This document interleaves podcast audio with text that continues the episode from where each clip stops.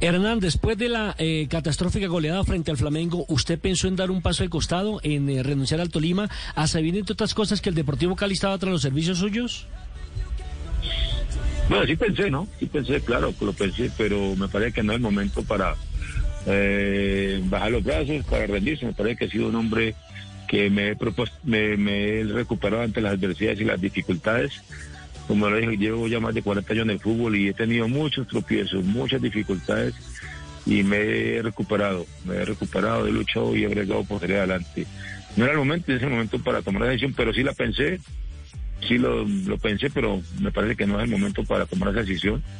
Yo tengo un grupo humano muy bueno, muy importante, seres humanos importantes y buenos futbolistas. De esta tenemos que salir y vamos a salir, ¿no?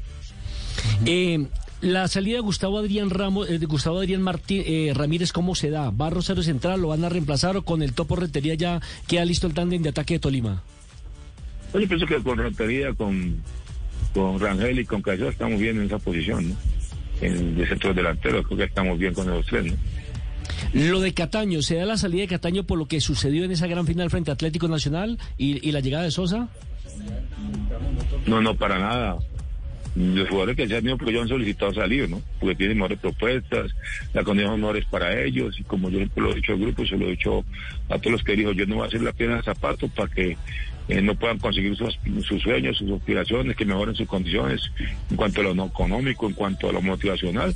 Yo no voy a hacer la, piedra, la en el zapato para que no tengan esa posibilidad. Si el club gana el jugador gana, bueno, bienvenido sea la decisión que se tome.